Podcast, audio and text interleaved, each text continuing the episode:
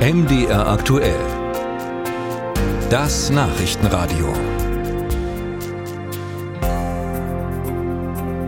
Vielleicht ist Ihnen Tucker Carlson noch ein Begriff. Das ist ein ultrarechter US-Fernsehmoderator, der früher auf Fox News ohne Pause für Donald Trump getrommelt hat. So kann man das wohl sagen.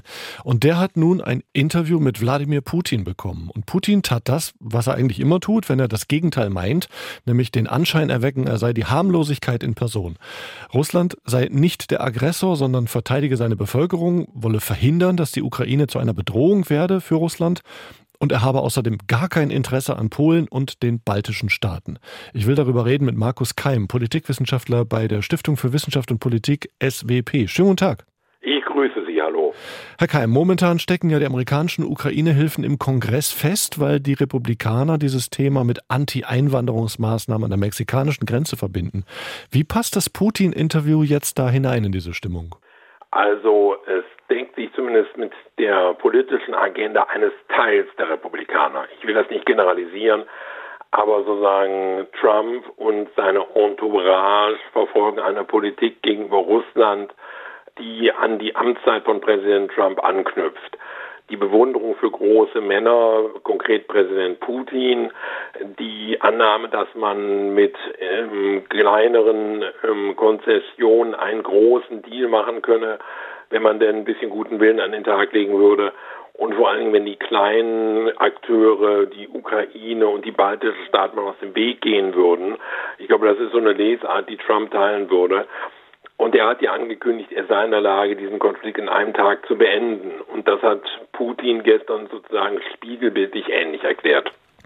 Wenn die USA also Frieden und Verhandlungen wollten, sagt Putin, dann müssten sie nur aufhören, Waffen zu liefern, dann wäre das alles in ein paar Wochen vorbei.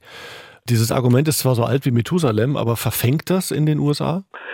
Ähm, in einer gewissen Gruppe ja, vor allen Dingen, weil es in den USA ja eine überwölbende Stimmung gibt, Klammer auf, auch unter den Demokraten, Klammer zu die der Meinung sind, die USA seien überdehnt. Nicht im territorialen Sinne, aber von ihrer sicherheitspolitischen Verantwortung. Das heißt, sie hätten viel zu viel Verantwortung rund um den Globus übernommen, im Nahen Osten, in Europa. Und jetzt sei es Zeit, das zurückzufahren. Also eine Art Innenwende der amerikanischen Politik. Und bei diesen Vertretern fällt das auf offene Ohren. Ähm, eine Möglichkeit, die Hilfen an die Ukraine zu reduzieren, die Möglichkeit, das sicherheitspolitische Engagement der USA in Europa zu verringern, all das mit der Perspektive, dass es eine überwölbende Bedrohung oder Herausforderung in den nächsten Jahren geben wird und das ist China. Alles andere würde davon ablenken. Jetzt haben sich die beiden auch sehr lange über uns unterhalten, sage ich mal, also über uns Europäer. Äh, wie bewerten Sie Putins Äußerungen über Polen und das Baltikum, das angebliche Desinteresse? Also in der Sache, glaube ich, ähm, ist das eine der wahrhaft, wahrhaftigsten Momente des Interviews gewesen, weil ich glaube, Präsident Putin kann den Unterschied machen zwischen einem Nicht-NATO-Mitglied wie der Ukraine und einem NATO-Mitglied wie Polen oder die drei baltischen Staaten.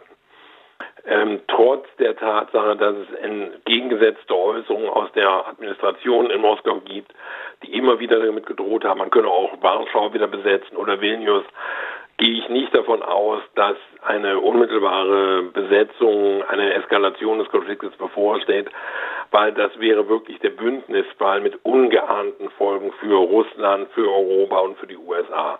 Aber Desinformation, Spionage, Erpressung, politische Einflussnahme, Cyberaktivitäten. Und das scheint mir sozusagen die vorrangige Arena zu sein, in der miteinander gerungen wird. Jetzt war das ein Interview, was Tucker Carlson geführt hat. Also ich sag's mal landläufig, der Mann ist die Unseriosität in Person. äh, zwei Stunden Gespräch auf Ex ausgespielt, also kein klassisches Medium. Und am kommenden Sonntag ist auch noch Super Bowl. Hat dieses Interview in der amerikanischen Öffentlichkeit ähm, eine Wirkung? Kann das die öffentliche Meinung beeinflussen? Ich weiß nicht, ob es sie jetzt nochmal zusätzlich beeinflussen kann, weil die USA, ich habe ja angedeutet, sind in vielen Fragen polarisiert. Unter anderem in Fragen des Umgangs mit Russland und der Ukraine. Die Zustimmung für die Politik in dieser Frage für, für Präsident Biden ähm, hat nachgelassen und von daher äh, bräuchte es dieses Interview vielleicht nicht, was Tucker Carlson geführt hat, aber es gießt zusätzlich Öl ins Feuer. Und ich meine, wir müssen uns vergegenwärtigen, am 5. November sind Wahlen in den USA, da braucht der amerikanische Präsident jede Stimme. Und sie sieht im Moment nicht gut aus. Das ist die Bewertung von Markus Keim, Politikwissenschaftler an der Stiftung für Wissenschaft und Politik. Herr Keim, danke fürs Gespräch. Sehr gerne.